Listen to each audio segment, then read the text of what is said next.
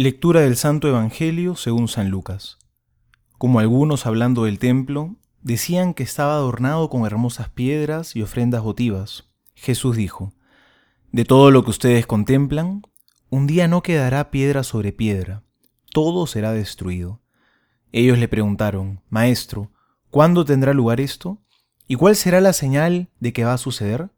Jesús respondió, Tengan cuidado, no se dejen engañar porque muchos se presentarán en mi nombre diciendo, yo soy, y también el tiempo está cerca. No lo sigan. Cuando oigan hablar de guerras y revoluciones, no se alarmen.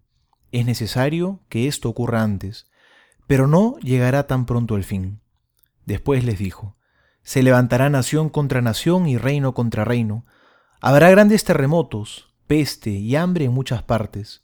Se verán también fenómenos aterradores y grandes señales en el cielo. Palabra del Señor, gloria a ti, Señor Jesús. Hoy Jesús nos va a hablar del fin de los tiempos, porque un día la creación de Dios va a llegar a su fin, pero no en el sentido de que Él la vaya a destruir. Dios no va a destruir lo que ha creado, sino en el sentido de que va a llegar a su meta, fin en el sentido de finalidad, es decir, un día la creación va a llegar a su plenitud, a su destino final. Por lo tanto, no es algo a lo que debamos tenerle miedo, es más bien el momento de la plenitud, no de la destrucción.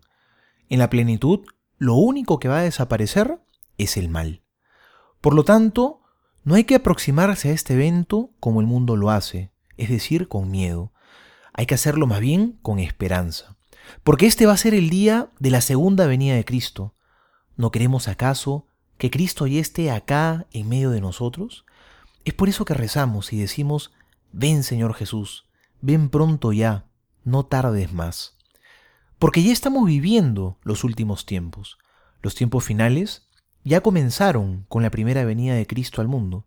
Por eso vemos cómo ya se vienen cumpliendo todos los signos que dice el Evangelio de hoy.